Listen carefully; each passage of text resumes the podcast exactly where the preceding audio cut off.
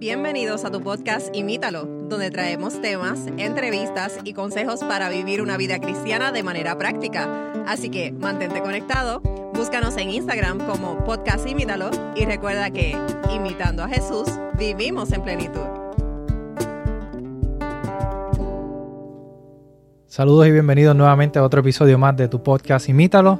Estamos contentos nuevamente poder estar con ustedes eh, una vez más y Conmigo, como siempre, se encuentra Kaylin. Saludos, Kaylin. Hola, es un placer estar otra vez, otra semana con ustedes. Y hoy tenemos un invitado sumamente especial. Es eh, el pastor y capellán eh, David Labrador.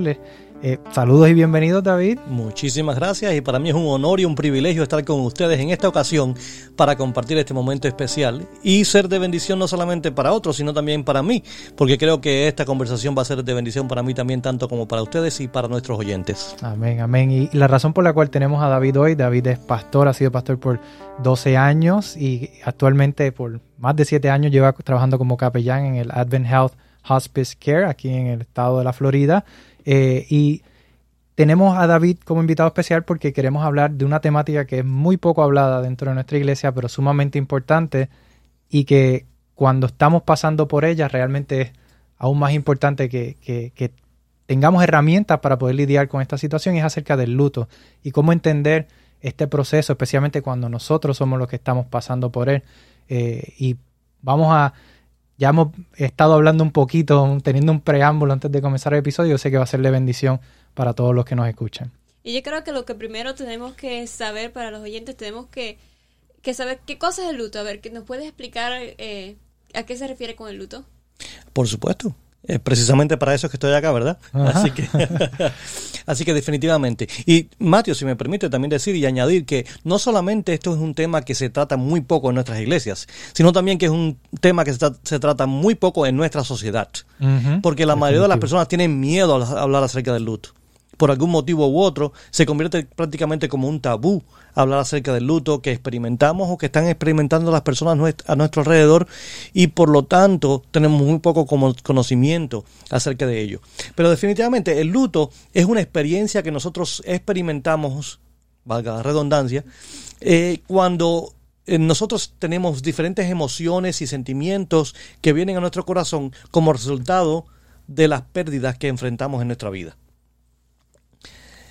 Y, eso, definitivamente yo creo que todos estamos quizás familiarizados con, con, lo que es, pero ¿qué experiencia ha tenido usted eh, o por qué, por qué se siente ¿verdad? que está tan capacitado para hablar de esta temática? Eh, ¿Cuál ha sido su experiencia como capellán en, esta temática de lo que es el luto? Definitivamente. Y mi experiencia ha sido no solamente en el ámbito profesional, sino también en el, en el ámbito personal. O sea, creo que todos nosotros tenemos y estamos expuestos a las pérdidas. Querrámoslo o no, estemos listos para ellos o no. Siempre vamos a tener algún tipo de pérdida en nuestra vida. Y todo depende de cómo nosotros vamos a enfrentar esas pérdidas y responder a esas pérdidas, cómo nosotros entonces vamos a lidiar con el luto que estamos experimentando. En mi trabajo específicamente con las personas que están en hospicio o hospice, son las personas que se le han diagnosticado con seis meses de vida o menos para vivir. Eh, por causa de, la, de, los síntomas y los, eh, las enfermedades que están teniendo en este momento. Y por lo tanto, diariamente me encuentro con muchas personas que están experimentando el proceso de luto, ya sea el luto anticipado, o sea, antes de que llegue el proceso del final de la vida de un ser querido o de ellos mismos, y también el luto que se experimenta después de una pérdida que han experimentado las personas.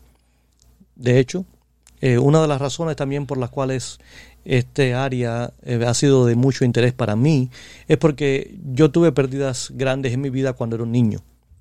De hecho, cuando tenía ocho años de edad, mi mamá falleció eh, inesperadamente y eso produjo un luto muy grande en mi corazón y por mucho tiempo me di cuenta de que no podía entender por qué tenía tantas emociones y por qué veía en otros miembros de la familia que estaban respondiendo al luto de una manera diferente a la manera en que yo respondía. Y así que a través de los años eh, me he dado cuenta de que para mí trabajar en esta área me ha enseñado muchísimo acerca de mi propio luto, así también como el luto de las personas que están a mi alrededor. no solamente es, esa fue la única pérdida que tuve, sino que seis años después, a la pérdida de mi mamá, mi hermano mayor, eh, que tenía para ese entonces 16 años, eh, murió en un accidente por un borracho que simplemente lo mató sin pensar, que, sin verlo, sin haberlo visto. Eh, y yo he tenido otras pérdidas en la vida, pero todo esto me ha causado tener que lidiar con el luto. No ha sido hasta recientemente que yo he podido entender mi propio luto. Mi pregunta para ustedes, ¿han ustedes experimentado algún tipo de luto en sus vidas en alguna ocasión, tanto Kaylin y, o, Matthew, uno de ustedes? Yo, gracias a Dios, en, en mi vida no he experimentado, no he tenido tantas pérdidas. He tenido dos pérdidas grandes cuando tenía cinco años. Mi, mi bisabuelo falleció y ese fue el primer encuentro que yo tuve con, con la muerte. Y fue una experiencia única porque ahí mi mamá aprovechó para enseñarme sobre la salvación, sobre qué pasa cuando, cuando uno muere, por qué las personas mueren. Y recientemente, el año pasado, también uh, falleció, falleció mi abuela, que fue una experiencia dura porque llevábamos ocho años sin vernos. Ella vive en Cuba y nosotros no habíamos podido viajar a, a, verla. Pero um, han, sido, han sido pérdidas grandes, pero gracias a Dios no han habido más en, en, en mi vida. en mi caso también, yo le doy gracias a Dios que no he tenido eh, muchas pérdidas eh, familiares, eh, por lo menos familiares cercanos que uno conozca. Eh, quizás la más reciente y más grande que tuve fue precisamente la pérdida de la abuela de mi esposa, que para mí también era como una abuela, y fue quizás el proceso más duro que he experimentado en términos del luto, de, pasar por una experiencia como esta, pero le doy gracias a Dios que, que han sido pocas y, y pues no, no he tenido que pasar tanto por este proceso, pero definitivamente es un proceso que independientemente hemos perdido seres amigos o personas miembros de nuestra iglesia que queremos mucho, que estamos acostumbrados a ver y hemos pasado por ese proceso y es difícil y aunque uno no es familia, experimenta de cierta forma también el luto con la familia, pero e, es definitivamente una experiencia que yo creo que nadie quiere pasar por ella y que cuando pasamos por ella quizás no estamos tan preparados para experimentarla. Por eso yo pienso que es sumamente importante que hablemos de, esta temática. Ah, definitivamente, estoy totalmente de acuerdo con ustedes. Y la razón por la cual le pregunté cuál es su experiencia con el luto es porque en algún momento de nuestras vidas todos vamos a experimentar luto, ya sea antes o después. Todos vamos a hacerlo. De hecho, estoy convencido que todos nuestros oyentes en algún momento de la vida han experimentado algún tipo de luto, ya sea un luto más grande o más pequeño. Pero todos experimentamos eh, el luto y aunque nunca vamos a estar completamente listos para enfrentar, para enfrentar las pérdidas en la vida, por lo menos podemos estar un poquitito más preparados, si podemos entender las emociones, los sentimientos que vienen como resultado de ello y entonces también cómo nos ayuda nuestra fe a entender el contexto del luto, así también como para poder tener esperanza mientras lidiamos con el luto que estamos experimentando. Y al principio tú estabas diciendo que el luto son las emociones a causa de las pérdidas. O sea, ¿cuáles son las diferentes razones por las cuales nosotros podemos experimentar el luto? Definitivamente hay ah, situaciones que causan luto a nuestro corazón por pérdidas que son pérdidas pequeñas en la vida. Por ejemplo, hay pérdidas pequeñas como son no la pérdida de un ser querido, sino la pérdida, por ejemplo, de un trabajo. Estamos pasando ahora por, la, por una pandemia. Muchas personas se han eh, eh, quedado sin trabajo y han sentido una pérdida muy grande y han tenido muchos sentimientos encontrados por causa de que no pueden proveer para sus familias o no tienen las cosas que necesitan para seguir adelante, les causa ansiedad lidiar con estas pérdidas y todo esto produce el luto dentro de sus corazones. Pero también tenemos pérdidas de relaciones humanas. Por ejemplo, hay personas que han estado eh, en un noviazgo con, un, un novio o una novia y al perderlo experimentan un luto como resultado de esa pérdida que han tenido. Obviamente también la pérdida más grande que uno puede tener es la pérdida de un ser querido. Y mientras más cercano a uno está esa pérdida, pues entonces mayor los sentimientos y emociones que se van a experimentar. Y interesante porque no nunca había visto el luto de esa forma. No, no había pensado quizás que podemos experimentar el luto al tener una pérdida significativa. Y diría minutos, hace algunos minutos estábamos hablando mi esposa y yo eh, acerca de unos amigos que sentimos que ya no tenemos tan cerca y que nos duele quizás no, no poder compartir con ellos como, como era antes, que nuestra relación no es la misma. Y hablando acerca de esta situación, mi esposa se la aguaron los ojos, estábamos hablando y yo decía, ahora cuando te está hablando, decía, wow, quizás es, esa experiencia lo que estamos pasando y no lo había pensado de esa forma, no lo había visto como un luto, eh, el, proceso de perder algún, alguna relación o no tener una amistad como uno la, ¿verdad? estaba acostumbrado, perder esa...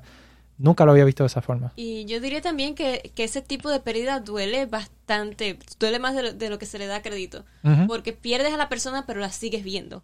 La sigues viendo y cada vez que la ves es un, es un recordatorio de que ya no tienes esa relación.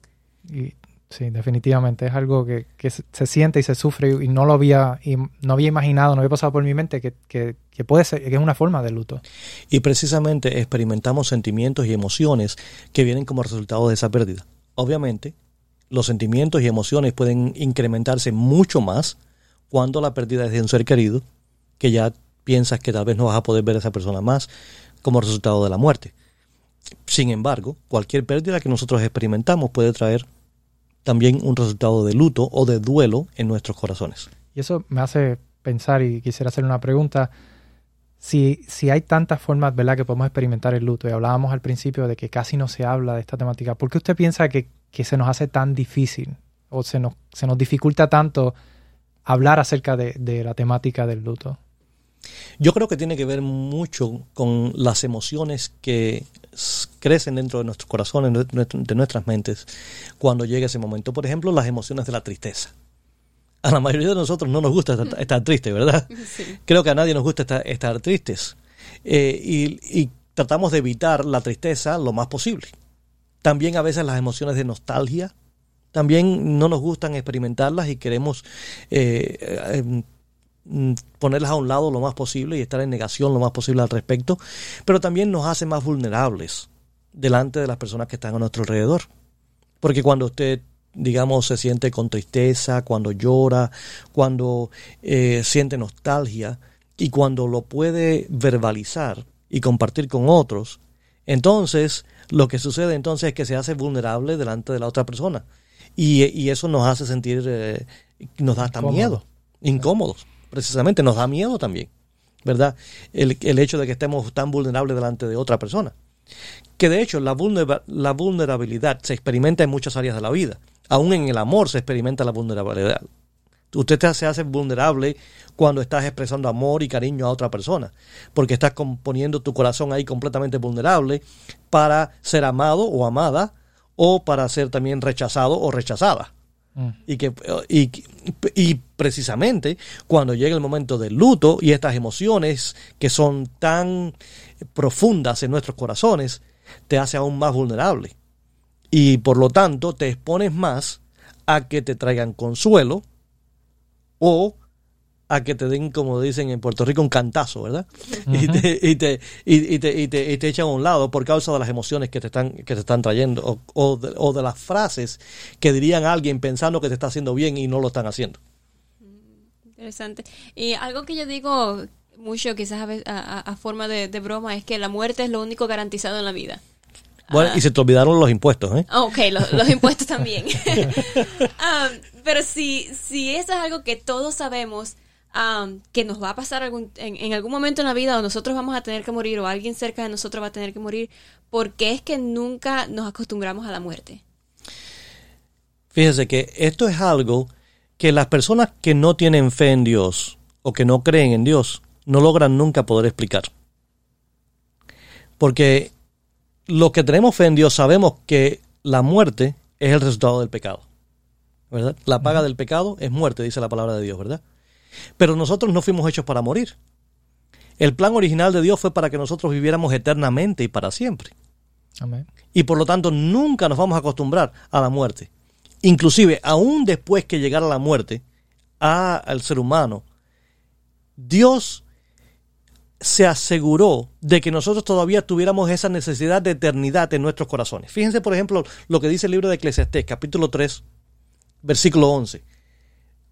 Dice, todo lo hizo hermoso en su tiempo, hablando acerca de Dios, y ha puesto eternidad en el corazón de ellos. Otras versiones de la Biblia dice, y puso la necesidad de eternidad en el corazón del ser humano. Sin que alcance el hombre a entender la obra que ha hecho Dios desde el principio hasta el fin. O sea que Dios puso en nuestros corazones la necesidad de eternidad. Tal vez yo creo que la razón por la cual Dios hizo eso es porque Él nunca quiere que a nosotros se nos olvide que Él tiene algo mejor para nosotros, Aun cuando enfrentemos la muerte, yo creo que Él no quiere que se nos olvide que nosotros fuimos hechos para vivir eternamente. No quiere que nos acostumbremos a la muerte. Y precisamente en su misericordia, Él proveyó esa necesidad de eternidad y la puso en nuestros corazones para que siempre anhelemos algo más y algo mejor. Y para que siempre pensemos y podamos buscar de Él frente a la tristeza de la separación, de la pérdida que estamos experimentando. Por otra parte, nosotros fuimos hechos para amar. Fuimos hechos para amar y ser amados. La mayor satisfacción del corazón del ser humano se encuentra en amar y ser amados. Precisamente por eso que Jesús, y voy a hablar un poquito más acerca de eso en el próximo podcast, y estoy haciendo ya uh, un poquito de propaganda para la próxima vez que estamos hablando acerca de esto, Jesús declaró que el mayor mandamiento es amar a Dios con todas tus fuerzas y a tu prójimo como a ti mismo. Nosotros encontramos la mayor satisfacción como seres humanos en amar y ser amados. ¿Qué pasa cuando tenemos una pérdida de un ser querido? Esa relación se corta severamente de un golpe y entonces sentimos una necesidad de amor extraordinaria. Precisamente porque esa persona que amamos o que nos amaba, pues entonces ha sido quitado de nuestra vida de una manera abrupta y no estamos listos para ellos. Fuimos hechos para amar, definitivamente. Y el enemigo está constantemente tratando de destruir todo lo que sucede en nuestra vida y la muerte es una de las cosas que ha sido traída como resultado del pecado. En el libro de Primera de Corintios, capítulo 15 y versículo 26, nos dice algo muy interesante que me da a mí, mucha esperanza. Y nos dice que la, el último enemigo que Dios va a destruir es la muerte misma. Amén. Así que yo estoy agradecido a Dios muchísimo precisamente por eso. Amén, amén. Y hablando de, de, Jesús, ¿hay algo en la Biblia que Jesús haya dicho acerca del luto? ¿Qué consejo o qué dice Jesús acerca de esto en, la Biblia? Gracias por preguntarme, porque precisamente estaba pensando en una de las bienaventuranzas de Jesús. De hecho, esta bienaventuranza para mí fue muy difícil de entender por mucho tiempo. Y no fue hasta hace unos pocos años atrás que sentí que Dios me dio esta revelación al respecto. Mientras estaba trabajando en el programa de hospicio o de hospice, mientras estaba analizando mi propio y tratando de entender mi propio luto, así como el luto de otras personas. Jesús dijo en el versículo 4 del capítulo 5 de Mateo, Bienaventurados los que lloran, porque ellos recibirán consolación. Y siempre me preguntaba a mí mismo, ¿cómo puede ser alguien que está llorando o que está sufriendo o que está... De hecho, la palabra que dice llorar no es llorar simplemente porque se te acabó eh, la comida que estabas comiendo o porque es llorar como resultado de una pérdida de un ser querido. Como eh, una forma de luto. Exactamente, exactamente, como forma de luto. Eh, la palabra en inglés es mourn, que es cuando uno está llorando por una pérdida de un ser querido precisamente. Sufrimiento. Exactamente, el sufrimiento como resultado de una pérdida de un ser querido. Yo decía, ¿cómo puede alguien que está sufriendo la pérdida de un ser querido, de ser, querido ser bienaventurado? Y me di cuenta que la bienaventuranza no viene como resultado necesariamente de la pérdida, sino como la acción específica de llorar. De hecho, estudié acerca de un, de un estudio, o leí acerca de un estudio que se hizo en Inglaterra acerca de las lágrimas. Y en este laboratorio en Inglaterra decidieron eh, recoger las lágrimas de las personas que estaban llorando como resultado de un de luto por un ser querido y las analizaron en un laboratorio. Y también recogieron las personas que estaban cortando cebollas y pues les estaban saliendo lágrimas. Y, y, qué creen que encontraron encontraron de que las personas que están llorando como resultado de las pérdidas de un ser querido, esas lágrimas están cargadas de toxinas que el cuerpo está tratando de liberar y sacar de, sí mismo. Las otras no las tienen tan interesante como que Dios dijo, el Señor nos dijo, Jesús dijo, bienaventurado vas a ser cuando ya lloras, cuando te puedes desahogar, cuando puedes salir, sacar de dentro de ti esa desesperación que estás sintiendo y que el misma, las, las mismas lágrimas te van a sacar esas toxinas que están dentro del corazón. Así que vale la pena y vale, es una bendición llorar. Amén.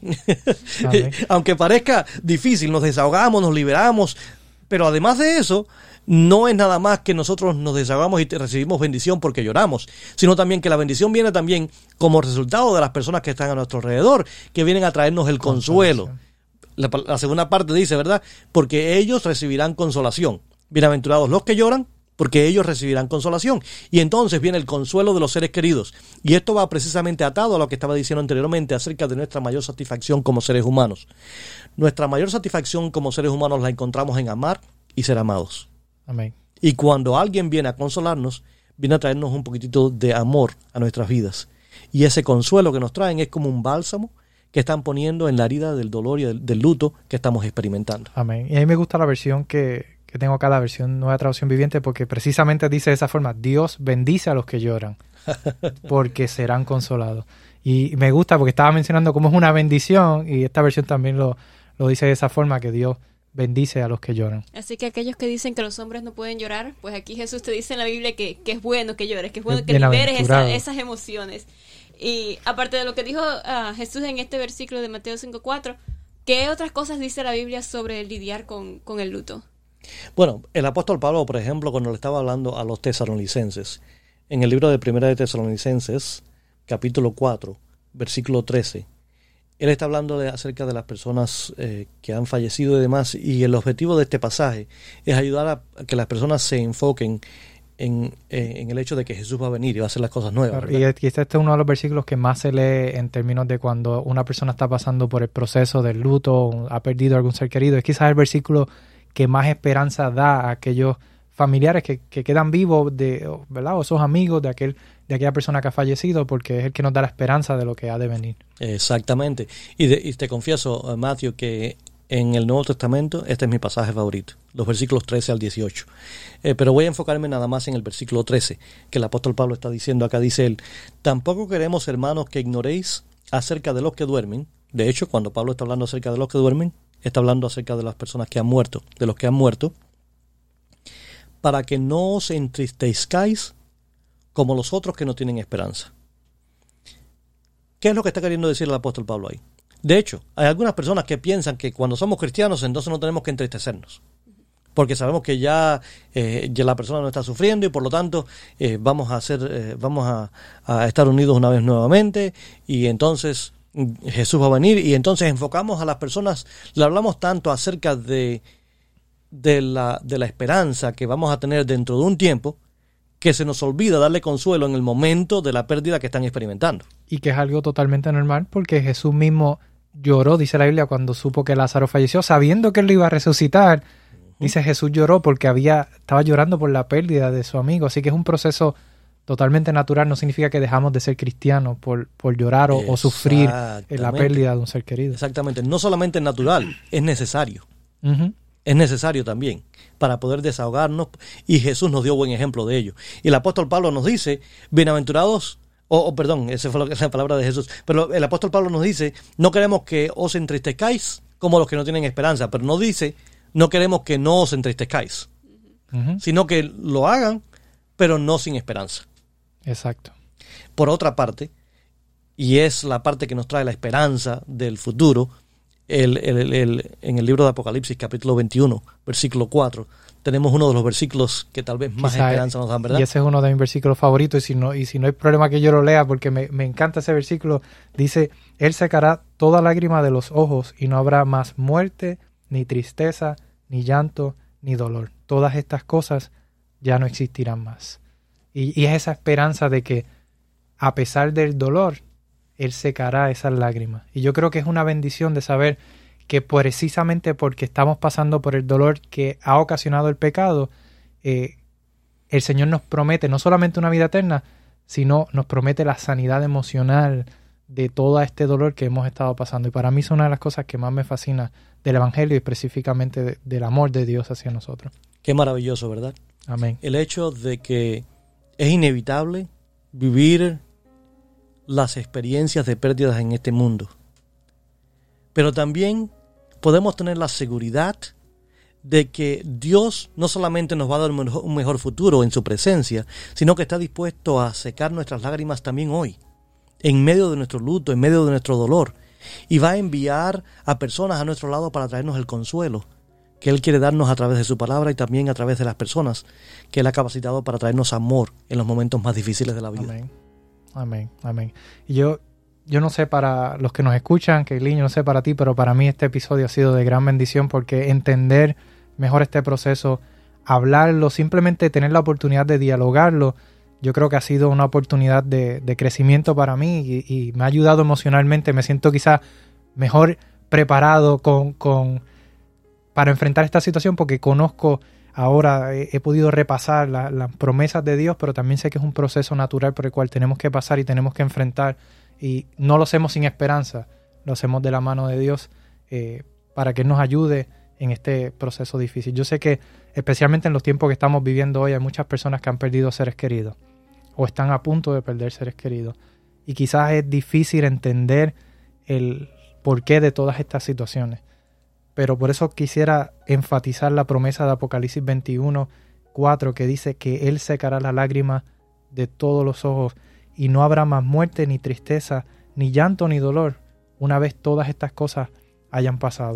Y esa es la promesa, esa es la esperanza a la cual nos aferramos, sabiendo que aunque estamos viviendo tiempos difíciles, estamos en un mundo lleno de pecado y de dolor, esto pronto ha de pasar y vamos a vivir una vida por la eternidad con nuestro Salvador que estará allí eh, y podemos gozar de un mundo sin pecado, sin dolor, sin tristeza. David, ha sido una bendición tenerte. Eh, como bien ya adelantaste, vamos a tener otro episodio donde vamos a estar hablando eh, un poco más acerca de esta temática desde otra perspectiva, pero quisiera que nos puedas dirigir en oración, especialmente por aquellos que quizás están enfrentando el luto de manera personal para que el Señor los ayude y les dé fortaleza. Por supuesto. Querido Padre Celestial, te agradecemos inmensamente porque en tu misericordia, Señor, tú has permitido de que experimentemos el luto, tal vez para que anhelemos el cielo un poquitito más. Te ruego, Dios, en este momento que estés muy cercano al corazón de cualquier persona que en este momento está experimentando una pérdida grande en su vida. Te ruego, Señor, que en medio tal vez de sus lágrimas, de su ansiedad, de su nostalgia, de su vulnerabilidad, te pido, Señor, que ellos puedan experimentar el abrazo de tu presencia. Te ruego, Dios, que los ayudes a sentirse seguros y tranquilos, sabiendo de que tú estás a su lado para darle fuerzas para el diario vivir, para secar sus lágrimas en este momento pero también para recordarles que un día tú secarás sus lágrimas de una vez por todas. Amén. Y que un día todas estas cosas serán algo del pasado. Te ruego, oh Dios, que le fortalezca su fe, su esperanza, su confianza en ti. Cuando sientan ansiedad, preocupación o miedo, quita, oh Dios, esos sentimientos y llena su corazón de esperanza, de paz, de confianza en ti y de tu amor que echa fuera todos los, todos los miedos y temores. Gracias Señor por escuchar nuestra oración. Pongo a mis amigos y hermanos que están escuchando en esta ocasión en tus manos, oh Dios de amor y de misericordia, porque ese es el mejor lugar donde podemos estar. Y esta oración la hacemos en el nombre de Jesucristo nuestro Señor y nuestro Salvador, a quien sea la honra y la gloria por los siglos de los siglos. Amén. Amén. Amén. Nuevamente David, gracias por estar con nosotros, ha sido una bendición. Eh, y amigos, si les gustó este episodio, no se puede perder el próximo porque también va a ser un episodio de gran bendición. Eh, bueno, que Lynn será entonces hasta una próxima. Nos vemos la próxima semana. Y nos vemos entonces en el próximo episodio, David, que estarás con nosotros. Así que muchas gracias nuevamente por acompañarnos. Con mucho gusto y hasta pronto. Gracias por escucharnos.